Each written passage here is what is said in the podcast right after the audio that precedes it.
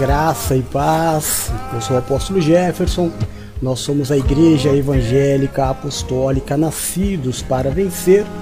E este é o culto do meio-dia, um momento especial, o cumprimento do primeiro período apostólico do dia, o tempo em que nós nos consagramos e separamos para adorar ao Senhor, receber dele uma palavra, um ensinamento para abençoar a nossa vida, abençoar a nossa trajetória, abençoar o nosso dia, trazer um refrigério e até um entendimento de algumas coisas que acontecem conosco e que muitas vezes nós não conseguimos entender. Então é este, este é o culto do meio-dia. Hoje, dia 22 de julho de 2021, são meio-dia e um minutinho, exatamente em cima do horário nós começamos todos os dias. Nós estamos aqui todos os dias exatamente ao meio-dia. Em 40 minutos que nós consagramos ao Senhor, como eu disse, para que a bênção dele esteja sobre as nossas vidas. Amém? Em nome de Jesus. Deixa eu fazer aqui uma mudança de música, não é? Porque senão essa música fica muito alta para nós e acaba atrapalhando o ministrar da palavra. Então vamos lá. Nós tivemos no domingo um culto onde o apóstolo Paulo ensina ao seu filho na fé Timóteo que está atravessando um momento difícil da vida. A segunda carta do apóstolo Paulo ao seu filho na fé Timóteo é uma carta de muito ensinamento para que Timóteo permanecesse buscasse forças aonde talvez já não houvesse mais força. Timóteo buscasse entendimento além do entendimento humano, o que é exatamente o que nós precisamos na maioria das vezes em que nós vemos as nossas forças se esvair. Nós confiamos em tudo até enquanto nosso braço carnal é, suporta, não é? Enquanto o nosso braço é, tem força, enquanto nós temos ânimo, é, enquanto ainda há uma saída, mas quando tudo isso acaba, quando eu me enfraqueço, quando eu não encontro mais saída, aí então é necessário que eu enxergue além consiga um entendimento que vá além do entendimento humano. E Timóteo estava passando por esta situação. Timóteo recebe uma primeira carta onde o apóstolo Paulo diz para ele todas as bênçãos de se estar à frente de um ministério, todas as bênçãos de ser um sucessor. O apóstolo Paulo, na primeira carta, é, coloca sobre Timóteo uma bênção, mas na segunda carta não. A segunda carta, ó, Timóteo já não está aguentando as dificuldades, as pressões, as lutas e principalmente as aflições que ele vem vivendo por causa do ministério. E então o apóstolo Paulo, como seu pai na fé, como seu tutor, como seu pastor, como apóstolo, como cuidador, diz para ele: Filho, você tem acompanhado a minha vida. Você tem andado muito próximo a mim. Você viu todas as aflições as quais eu passei. Quantas ameaças de morte, quantas vezes preso, quantas vezes fui perseguido, ameaçado, açoitado, apedrejado, expulso de lugares. E tudo isso pelo simples fato de levar amor e a palavra de Cristo. Você, Timóteo, acompanhou todas as minhas aflições. E você é testemunha que de todas as aflições que eu passei, Deus me livrou. Agora, por que, que Deus me livrou, Timóteo? Você acompanhou de perto o porquê Deus me livrou de todas as aflições. E então, no culto de domingo, nós pegamos sete ensinamentos que o apóstolo Paulo deu a Timóteo. O primeiro deles foi: Você tem aprendido, aprenda. O segundo, o apóstolo Paulo. Eu me lembro do segundo? Eu acho que eu nem me lembro, né? Deixa eu não confundir aqui. O segundo, o apóstolo Paulo disse: tenha uma boa conduta. E o terceiro ensinamento que o apóstolo Paulo traz para Timóteo. Eu coloquei errado, né? Deixa eu colocar de novo aqui para nós. Peraí. Aqui. Eu coloquei no grupo da igreja, mas não coloquei aqui. Tá aqui. Aumentar um pouquinho. Isso, aí você consegue enxergar. O apóstolo Paulo ele diz para Timóteo o terceiro ensinamento para que ele vencesse as aflições. Seja um colaborador do meu ministério. Hoje, Timóteo, você foi chamado para ser discípulo. Todo professor um dia foi aluno, não é? É claro que a gente vai entrar naquele velho dilema: quem nasceu primeiro, o ovo ou a galinha? Quem nasceu primeiro, a escola ou o professor? Mas, independente da escola ter sido criada antes ou depois do professor, todo professor teve um mestre. E todo professor foi um aluno. E uma verdade é que todo bom aluno se transformou num bom professor. E um mau aluno se transforma num mau professor. Todos os dias nós vamos falar as mesmas coisas. Não pode uma fonte jorrar dois tipos de água. Ou ela há de jorrar águas amargas, ou ela vai jorrar águas doces. Não pode uma árvore boa dar maus frutos, assim como uma árvore má não pode dar bons frutos. A palavra vai um pouco além ainda, dizendo que a árvore que não dá frutos será arrancada e lançada ao fogo para que não tome espaço, para que árvores frutíferas possam ser colocadas no lugar. Timóteo precisava ser um bom discípulo, um bom filho, para que ele pudesse ser um bom sucessor do apóstolo Paulo. Para que ele vencesse as aflições que ele estava atravessando naquele momento, ele precisava colocar em prática a teoria. Ele havia visto o apóstolo Paulo passar por muitas coisas, mas ele mesmo não havia passado ainda. É claro que quando nós vemos alguém passar por uma situação difícil, nós elaboramos imediatamente na nossa cabeça várias saídas. E aí a gente pensa, eu nessa situação faria assim, assim, assim. É sempre muito mais fácil teorizar.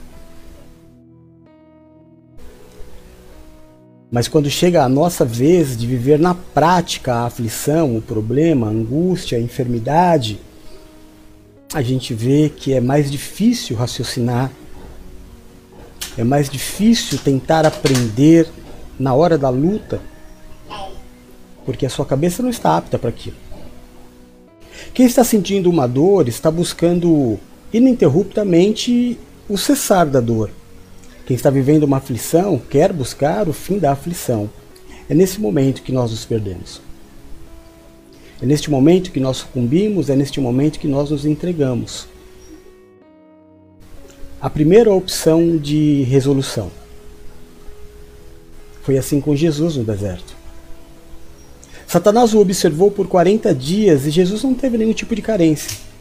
Não teve frio, não teve calor, não teve sede, não teve fome. Mas o primeiro momento em que Jesus demonstrou uma fraqueza No primeiro momento em que Jesus é, demonstrou fome, Satanás trouxe para ele a solução. Se Jesus não estivesse como um bom filho, buscando ser exatamente a imagem e semelhança do seu pai, ele teria tomado uma decisão momentânea. É, agora aqui decido eu. Agora eu estou sozinho. Não tem ninguém aqui para decidir comigo nem para me aconselhar. Eu vou ter que tomar decisão. Jesus podia ter tomado uma decisão totalmente individual, mas não. Jesus optou em imitar o Pai, imitar o Mestre, imitar o discipulador. E ele não pensou em como sair daquela situação, ele pensou em fazer o que aprendeu, pôr em prática.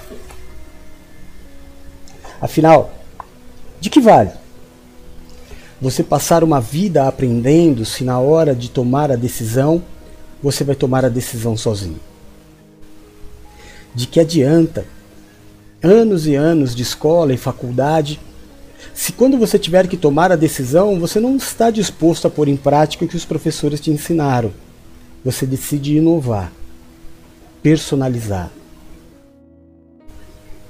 trazer o, todo o risco para você o peso, a pressão, a aflição.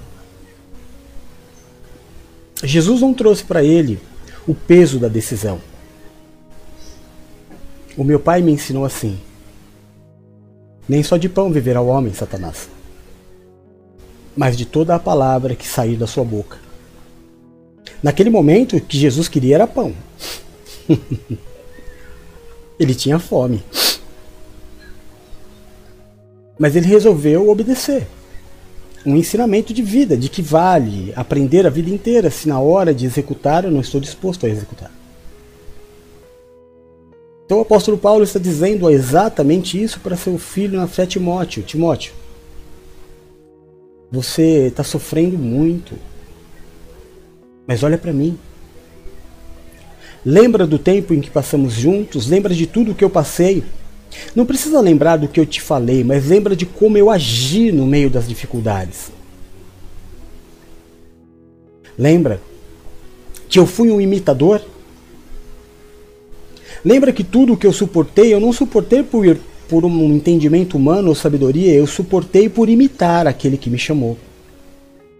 Porque Cristo suportou, eu suportei também. Já posso suportar.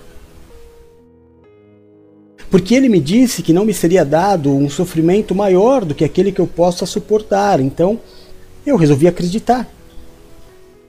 E agir como ele me disse para agir, e não como eu decidi agir no momento. Timóteo continua crendo. Timóteo continua obedecendo e olhando para mim. E o terceiro ensinamento que Timóteo aprende do apóstolo Paulo é: seja um colaborador do meu ministério. Não é o teu ministério, Timóteo. Você está sofrendo demais por algo que não é teu. Você está sofrendo demais por algo que é meu. Não sofra tanto. Faz a tua parte. Faz a tua parte como colaborador. Este propósito de ministério é o meu chamado. Você é discípulo de um propósito maior. Não é o teu propósito, é o meu. No livro de Romanos, que é esse texto que está aqui, acho que está pequenininho, não sei se você consegue enxergar, né? Mas ele diz assim, ó. Romanos 8, 28. E sabemos que todas as coisas contribuem conjuntamente para o bem daqueles que amam a Deus, daqueles que são chamados segundo o seu propósito. Queridos, deixa eu te falar uma coisa aqui, entendimento, tá? Quando a palavra diz o seu propósito, não é o seu propósito é os que são chamados segundo o propósito superior. Você entende? Daqueles que amam a Deus segundo o seu propósito, não o teu propósito. Seu, não teu. É o propósito de Deus. O propósito de Deus estava na vida do apóstolo. O sofrimento maior, o abrir das igrejas, o tomar as decisões, o colocar limites, o edificar, o ensinar, estava sobre a vida do apóstolo Timóteo. Seja ajudador deste ministério. Você não precisa sofrer tanto, só obedeça. Você não precisa, Timóteo, perder tanto assim a tua vida tentando achar soluções. Não ache soluções. Obedeça. Não faça da tua vida um, uma caixinha de surpresas. Para cada problema da tua vida, imite. Haja igual. O apóstolo Paulo disse para toda a igreja: Sede meus imitadores, como eu sou de Cristo. Então eu sei que quando me prendem, não estão me prendendo por mim, não é que eu fiz algo errado, é porque eu obedeci. Faz sentido então. Eu não preciso me achar o pior dos piores. É pobrezinho de mim, tomei escolhas erradas da vida. Não, eu obedeci e cheguei até aqui por obediência. Todas as vezes que eu fui expulso de um lugar, eu não fui expulso pelo meu modo de agir ou falar. Eu fui expulso por imitar. Jesus. Eu fui expulso por ser igual. Porque ele também me disse que assim como ele foi odiado e perseguido, eu também seria odiado e perseguido. Então já não sou eu quem vivo, Timóteo, mas Cristo vive em mim. Eu não vivo mais a minha vontade, eu vivo a vontade dele. A vontade dele para mim é superior ainda que eu não entenda.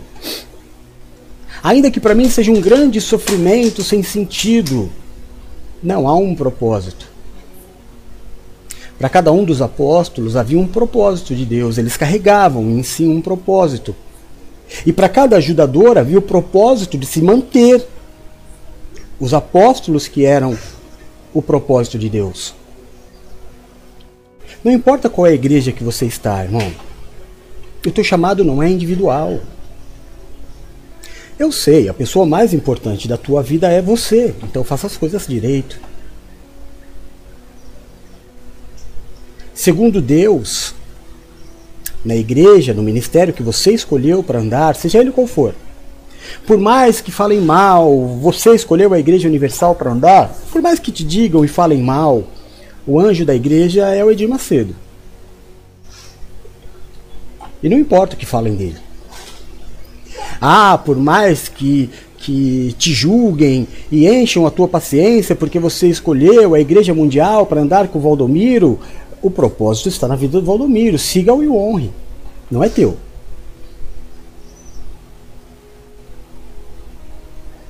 Sabe, quando nós montamos, quando Deus nos deu este ministério com um propósito, também com um propósito. Muitas pessoas falaram para mim assim, sabe, eu era bispo, né? Sabe, bispo, eu também não concordo com as mesmas coisas que o senhor.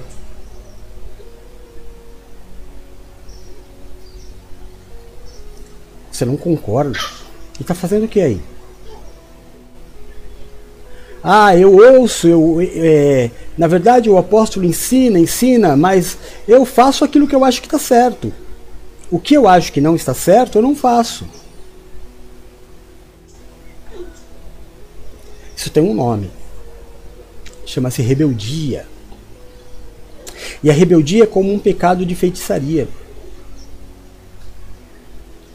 Você não é obrigado a se submeter. Aliás, você não é obrigado a permanecer. Mas se permanece, é obrigado a se submeter. Porque a igreja é um grande. Cada ministério é uma grande escola para o céu. Para o céu. Você precisa entender que você que está na Igreja Universal não é o teu propósito. É o propósito de Edir Macedo. Não é você que está na Mundial, não é o teu propósito, é o propósito do apóstolo Valdomiro. E você foi chamado para dar condições a ele, servir ao ministério dele. Apóstolo, isso não é idolatria? Não, idolatria é você tatuar o nome dele, idolatria é você colocar ele no lugar de Jesus. Mas enxergar Jesus nele não, é tua obrigação. Então, Timóteo, olha para mim.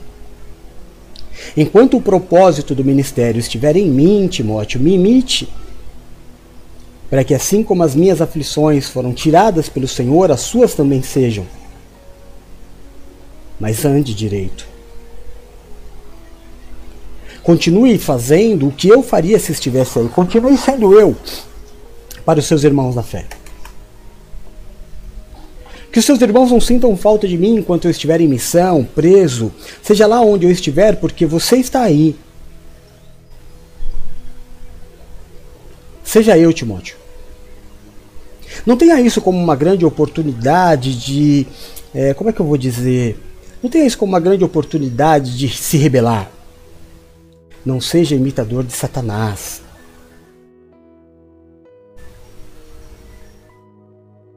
Quem se rebelou e aproveitou a oportunidade para fazer a cabeça de um terço dos anjos foi o diabo. Não seja imitador de Satanás, imite a Cristo. Imite ao teu apóstolo, ao teu pastor.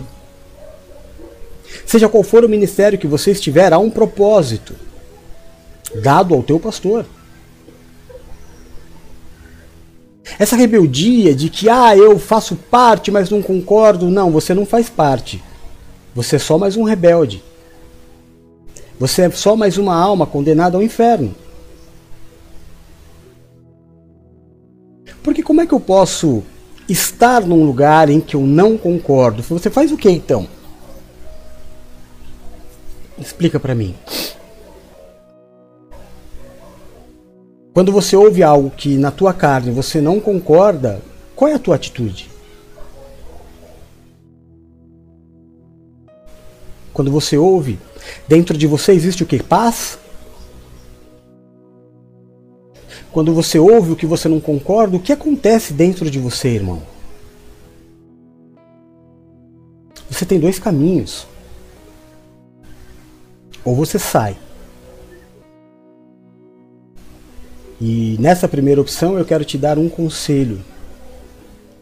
No próximo ministério que você chegar, você também vai se revelar. Porque há um espírito diferente em você. Porque você é muito questionador. É que Deus não te chamou para questionar. Deus te chamou para obedecer, para caminhar, para ajudar, O segundo é que você se converta. Então, o primeiro conselho é que você saia. Não vai resolver. Nunca romper uma aliança resolve. O segundo e mais difícil é você se converter. Para se converter, você precisa entender que você está errado. Mas o problema é que você já está ouvindo essa palavra e você já está bravo. Porque esse espírito de rebeldia que há em você te impede da salvação. É um espírito egoísta. É um espírito vaidoso. É um espírito que te coloca em prepotência, superioridade, que te impede de se arrepender. A verdade é que se você tivesse meia dúzia de seguidores, você abriria uma igreja para você, mesmo sem haver nenhum propósito. E sabe o que ia acontecer nas primeiras dificuldades? Você ia morrer.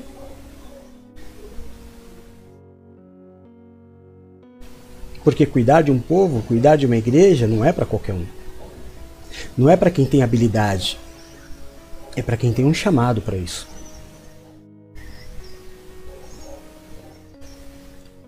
Nós precisamos imitar a Cristo e sermos é, homens e mulheres de paz, de paciência e entendimento. Um jogo de xadrez não são todas as peças rainha, Nem todas as peças são reis. Para que haja um jogo de xadrez é necessário que todas as peças estejam dispostas.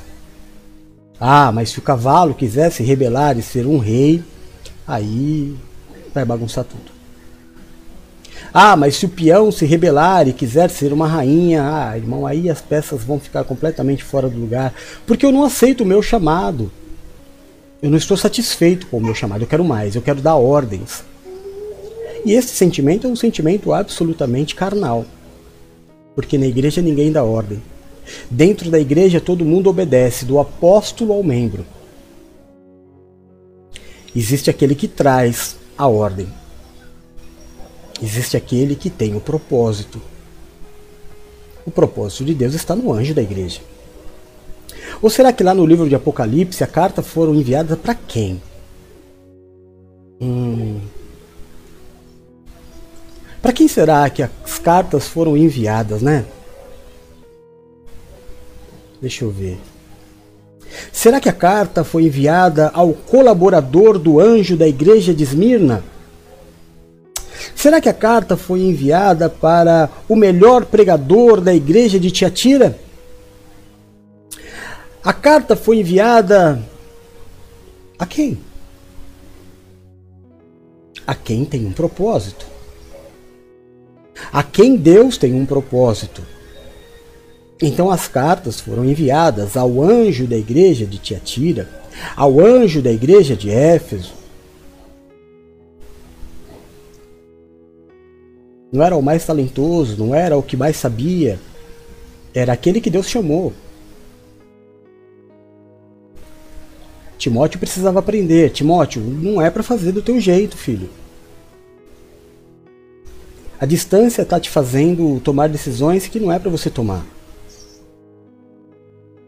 Você vai entrar numa condição de carne tão grande que daqui a pouco você vai sucumbir. E o problema, Timóteo, é que se você sucumbir, todo o propósito fica comprometido. Porque você é peça fundamental. Na tua posição, você é peça fundamental. A questão não é quem brilha mais ou quem brilha menos. A questão é estar no lugar que Deus quer que eu esteja, segundo o propósito dele segundo o seu propósito, não o teu. ST. Seu, teu. Todas as coisas cooperam conjuntamente para aqueles que amam a Deus, segundo o seu propósito. Então para de lutar. Para de fazer coisa feia. Para que em toda reunião você fazer cara feia? Você acha que a tua cara feia está sendo para quem? Para o teu pastor? Para o teu bispo? Para o teu apóstolo? Esses questionamentos completamente fora de questão, essa tua, sabe, esse dínamo que você traz dentro de você, todas as vezes que você é repreendido, você se rebela e, e que é isso, irmão? O que, que é isso?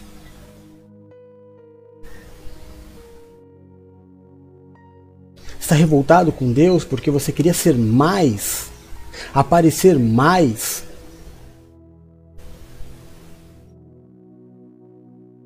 Não é assim. Não é assim que as coisas acontecem. Você já imaginou um jogo de futebol onde todo mundo é centroavante? Todo mundo quer fazer gol? Ninguém faz.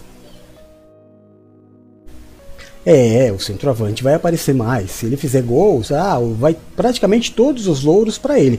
Mas se cada um não fizer a sua parte, o centroavante não faz gol. Aí eu posso ficar, como é que eu falo, enciumado com o centroavante que faz gol, os holofotes vão para ele. Mas ele foi chamado para fazer gol. Ele não foi chamado para passar. Ele foi chamado para fazer o gol. Como goleiro, foi chamado único e exclusivamente para não deixar a bola entrar. Se entende que cada peça tem a sua função? E que algumas não aparecem tanto, mas são fundamentais como os dedos de uma mão. Aparentemente, tem dedo mais importante, mas não tem. Qualquer um deles. Tente levar um dia inteiro com o seu polegar amarrado, por exemplo. E veja se você consegue segurar alguma coisa, apoiar. Há um propósito maior, que não é o teu. Lutar contra isso é lutar contra a vontade de Deus. Timóteo, olha para mim. Se o que você decidiu é que você não deseja mais andar aqui, obedecer aqui, então vamos orar. Deus vai levantar outra pessoa para fazer no teu lugar. A seara é grande e poucos são os trabalhadores, mas a palavra diz para eu orar e Deus enviará trabalhadores. Mas o propósito aqui, o Timóteo, não é só a obra. Quando nós falamos a obra, inclui também a sua vida o que você tem feito da tua vida. Como é que você acha que vai ficar o meu coração? A obra vai continuar, porque não é nem minha, nem tua. E se por acaso você não me suceder e eu for assassinado, como serei, e não houverem mais discípulos de Paulo, haverão os discípulos de Pedro, de Tiago, e a obra vai permanecer. Mas a minha preocupação, Tiago, é a mesma que Jesus teve com Pedro.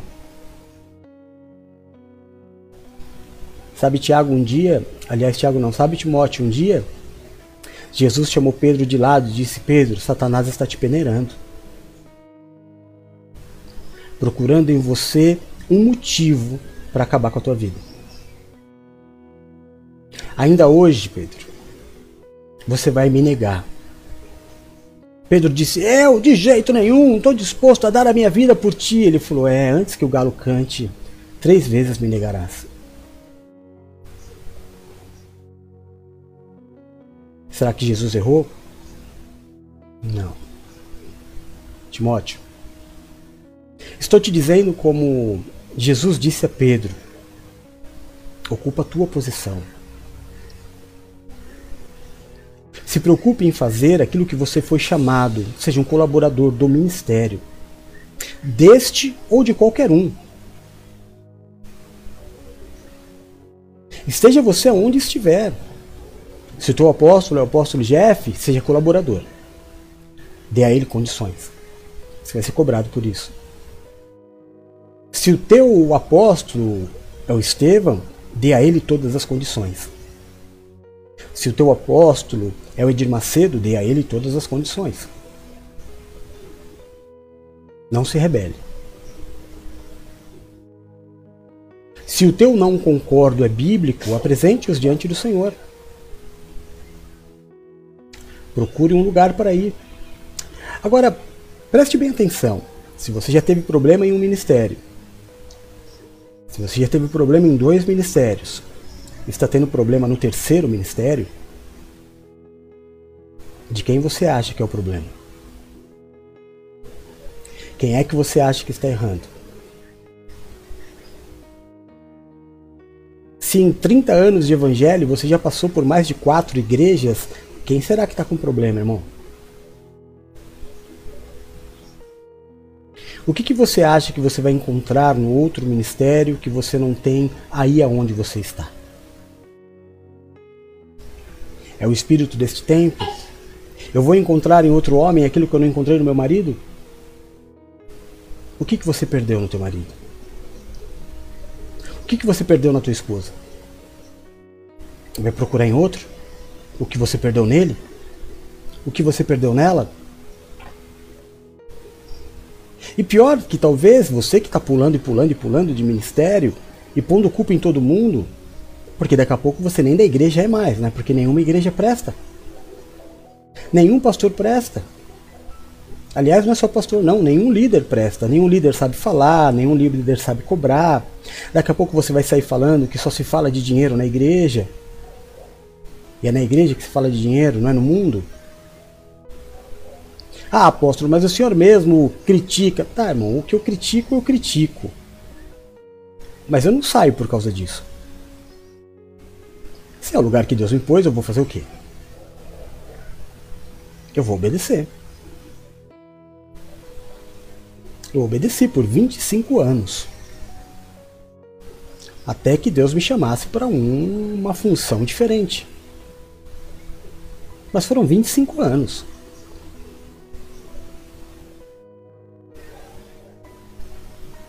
Eu não vou desistir das minhas alianças, jamais.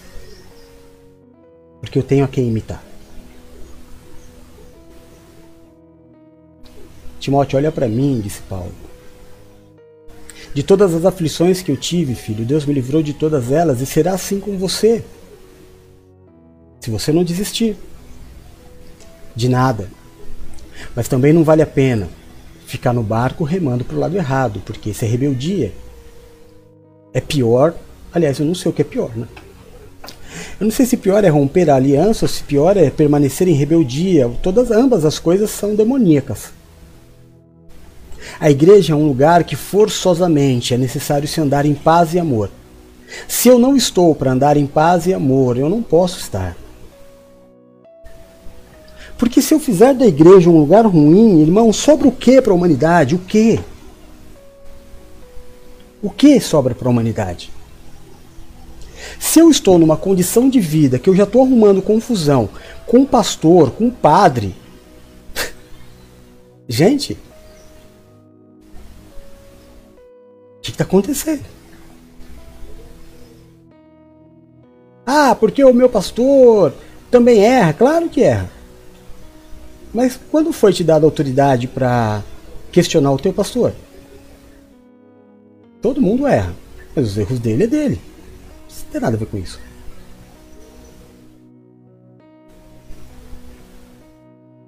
Eu vi na internet esses dias, internet meio terra sem lei, que um, uma pessoa colocou na rede social: Eu descobri que minha pastora fuma. Parabéns! E a melhor atitude que você teve, serva de Deus, foi colocar na rede social. Você está de parabéns. É este o sentimento que você quer que habite em você? Você já imaginou se o pastor saísse falando para a igreja ou para as pessoas todo o aconselhamento que ele ouve? Porque normalmente o pastor sabe da vida de todo mundo. Ah, irmão. Igreja é lugar de amor, ainda que você não entenda. A igreja não é lugar de fazer justiça com as próprias mãos. A igreja não é um lugar para você se sentir exaltado, brilhar. Não, a igreja é um lugar que eu tenho para devolver a Deus o muito que Ele me fez.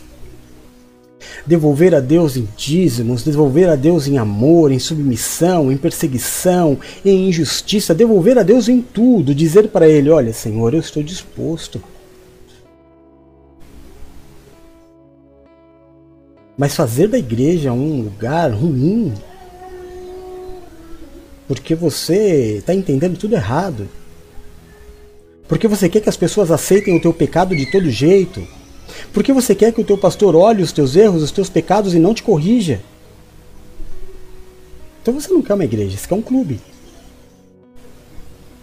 Você quer um, um spa, né? A igreja não é spa, nem clube. A igreja é mais séria do que isso, porque a igreja trata de vida e morte. E não dá tempo para perder. Não dá tempo. Pensa bem nessa palavra. Se não for para levar amor na igreja, se não for para se submeter, se não for para obedecer, se não for para apoiar aquele a quem Deus chamou, se você vai ficar de biquinho virado com Deus, porque a carta foi enviada para o anjo da igreja em Tiatira, Esmirna, Éfeso e as outras quatro igrejas, você vai ficar, ah, por que não para mim? Porque o propósito não é em você, irmão. Porque o teu propósito foi para aquele que foi chamado pelo propósito. Talvez você seja tão importante quanto, mas o propósito não está em você. Apoia. Faz a tua parte. Eis-me aqui, Senhor. Que queres que eu te faça? Sabe o que eu quero que você, que você faça, servo querido? Eu vou te colocar numa igreja. Ajude essa igreja a crescer, a ganhar vidas, fazendo a tua parte só. Não permita que a vaidade, o egoísmo, a traição, as coisas deste mundo roubem de você a essência de ser servo. Só ser servo. Só seja servo. E de todas as aflições, assim como foi com Paulo, Paulo afirma: de todas as minhas aflições, Deus me livrou. E eu quero terminar esse culto, esse culto do meio-dia, dizendo para você: calma, calma, vai passar, vai passar, vai curar, vai melhorar, vai mudar. Tudo isso vai mudar. Então permaneça na tua posição, seja você peão, seja você cavalo, seja você rainha, seja você rei. Tem mais alguma alguma peça no xadrez que eu esqueci? É que eu não jogo, nem sei por que, que eu fui falar disso. Tem a torre, né? Tem o cavalo que anda em L, o peão que anda para frente, a torre. Ah, não sei, não entendo muito de xadrez. Deveria saber para poder pregar melhor, né? é, mas eu não conheço tudo. Aliás, eu conheço muito pouco. Mas eu aprendi a servir. A tempo e a fora de tempo. Não tenha como inimigo aqueles que Deus levantou para te ajudar, ainda que eles não sejam o ideal para você, sabe? Tenha paciência. Assim como Deus tem paciência com você. A verdade é que todo mundo cresce junto, mas se cobra demais, né? Eu acho que ser pastor é, é um. Como é que eu vou falar? É um título. Pastor é meio que chefe? Não, pastor não é chefe, pastor é um chamado, irmão. Difícil. Ser bispo é um chamado difícil, ser apóstolo é um chamado difícil. Embora não pareça, todos precisam de ajuda, de crescimento e a gente cresce junto como igreja. Ninguém é melhor que ninguém. A mesma ajuda que você precisa, teu pastor precisa. A mesma luta que você passa, o teu pastor passa. O problema é que ele não pode falar, porque às vezes vão até julgar ele por causa disso. A mesma dificuldade financeira, o mesmo medo de pegar Covid, tudo isso ele tem. Está exposto às mesmas coisas. A perseguição, a injustiça, tudo, calma seja tão cruel, não. Seja igreja. Faz da igreja um lugar de amor, um lugar de paz. Seja exemplo aos irmãos. Tenha uma boa conduta. Se submeta. Não muda, né? Se você começou chamando de pai, morre chamando de pai, porque pai é um só. Que talvez um dia você se arrependa, queira chamar de pai novamente, Fica feio, né? Fica muito feio. Muda não. As tuas mudanças só mostram o quanto você não está preparado e quer ser.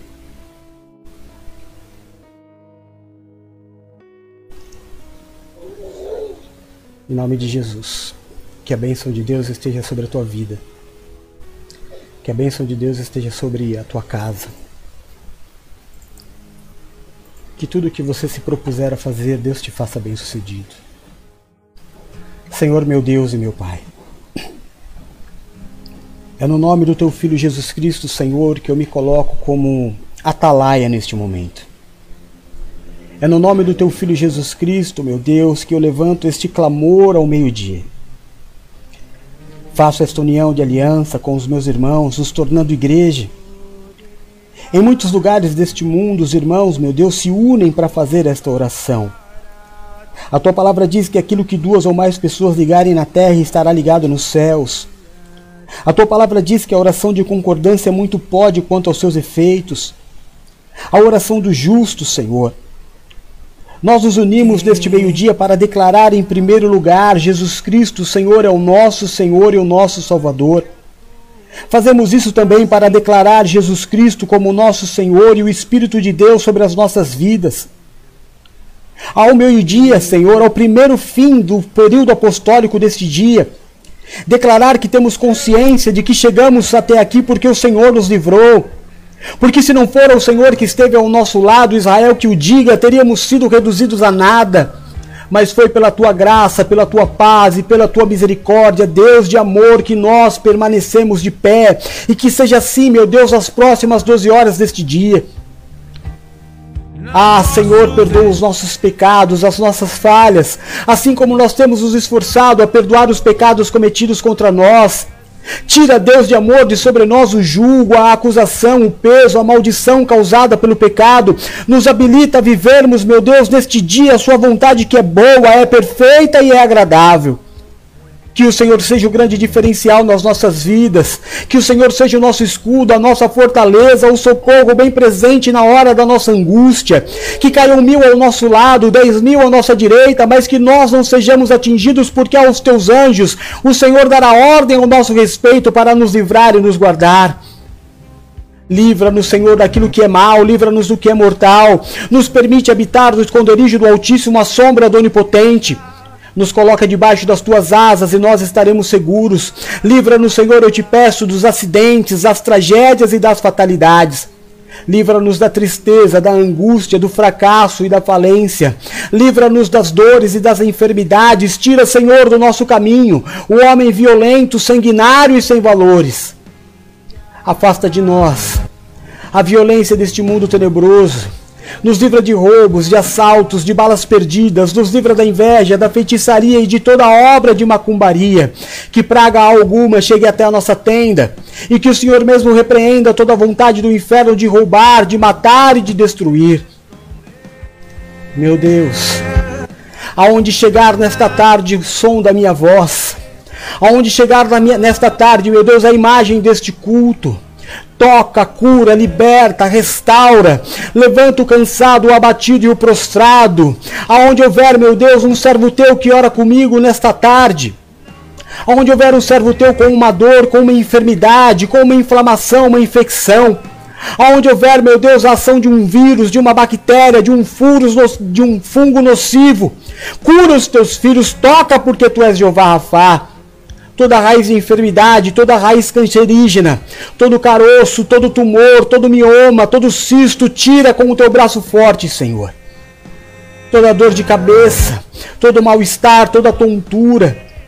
Oh, meu Deus, em nome de Jesus, nós clamamos ao Senhor porque sabemos que o Senhor é poderoso.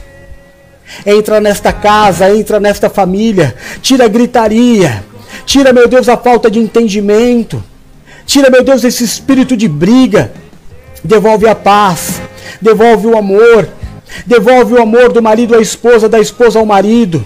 Devolve, meu Deus, o relacionamento restaurado dos filhos com os pais, dos pais para com os filhos. Abençoa a comunicação. Age com poder e grande glória. Espírito de rebeldia, sai agora das casas em nome de Jesus. Em nome de Jesus. Todo espírito de separação, todo desejo, meu Deus, de retroceder, de voltar atrás. Tira da vida dos teus filhos, Senhor. Tira da vida dos teus filhos o espírito de rebeldia. Faz os teus filhos, meu Deus, terem prazer em serem colaboradores. Estejam eles aonde estiver, Pai. Que eles entendam que há um propósito maior. Que eles fazem parte de um propósito e que todas as coisas cooperam conjuntamente para aqueles que amam a Deus e estão debaixo do seu propósito. Traz de volta os teus filhos ao seu propósito.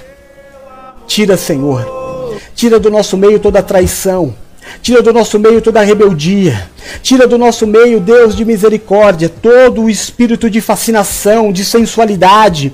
Tira do nosso meio, meu Deus, o rebelde, o factuoso, aquele, meu Deus, que tenta trazer divisão por benefício próprio. Em nome de Jesus, faz obra de milagres. Limpa, purifica a tua obra. Limpa a tua igreja, limpa a tua igreja, Senhor, em nome de Jesus. Como teu servo te peço. A seara é grande e poucos são os trabalhadores. Eu oro ao Senhor, Deus de misericórdia, envia trabalhadores. Envia homens e mulheres a este ministério, meu Deus, para que possamos te entregar o melhor. Envia, meu Deus, diáconos, envia, meu Deus, pastores, presbíteros, bispos. Envia ajudadores, envia dizimistas, Senhor. Envia homens e mulheres desejosos de ver o ministério crescer, em colaborar. Tira a disputa, tira, meu Deus, do ministério aqueles que querem disputar. Tira do ministério aqueles que querem aparecer, aqueles que querem trazer o foco para si mesmo. Neste lugar quem brilha é o teu nome. Neste lugar quem brilha é o Senhor Jesus Cristo. Não há espaço para outro. Nós vamos trabalhar segundo o propósito, Senhor. Nos abençoa, nos guarda, nos blinda.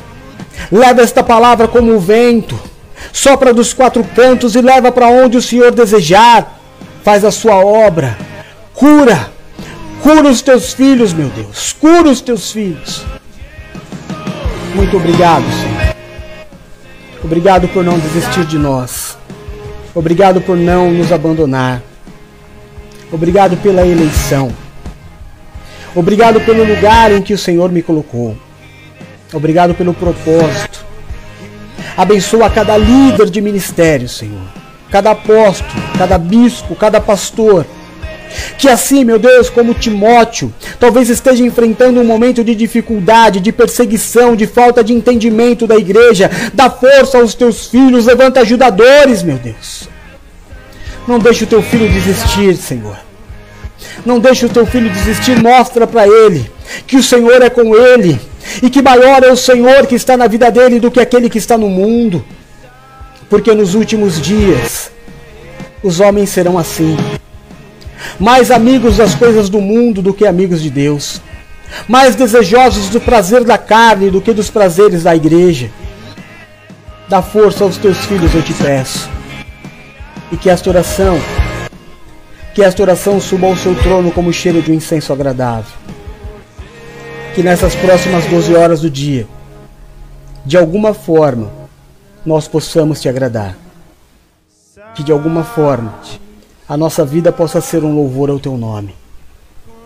Recebe, Jesus Cristo, meu amor. Eu sou do meu amado e o meu amado é meu. Por ti eu suporto as angústias, as aflições e as dores. Muito obrigado por ter chegado até aqui. O futuro pertence ao Senhor. E eu descanso nos teus braços. Eu me coloco nos teus braços, me apoio no teu, no teu peito, Senhor, e descanso segundo a tua vontade. Bendito é o Senhor por ter me trazido em honra até aqui. Abençoa, meu Deus, a minha esposa. Abençoa a minha filha Bruna. Abençoa meu filhinho Rodolfo. Abençoa a Bispa Paula, a Bispa Silmara, a Bispo Eduardo. Abençoa, meu Deus, a Bispa Nina, a Bispa Adriana, a Presbítera Luciana. Abençoa a Vânia, abençoa a Raquel. Abençoa a Elizabeth, abençoa a Tia Lu. Abençoa, meu Deus, cada um dos teus filhos que ouve esta oração. Abençoa. Que a tua bênção esteja sobre eles. Que o nosso ministério esteja nas tuas mãos sempre. Nós oramos no nome de Jesus. Amém e amém. Graças a Deus. Nada satisfaz como teu amor.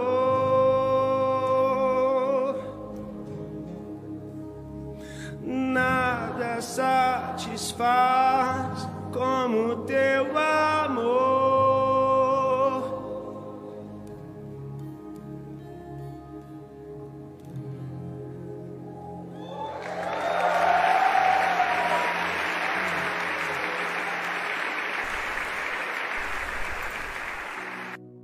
Amém. Amém. Glória a Deus. Então tá aí uma palavra de Deus para o nosso meio-dia. Que bênção poder estar aqui, não é?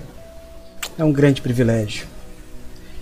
Se nós imaginarmos que existem pessoas em situações tão ruins neste mesmo momento, e Deus preparou para nós, nesse dia 22 de julho de 2021, o melhor lugar, já é motivo para nós o adorar.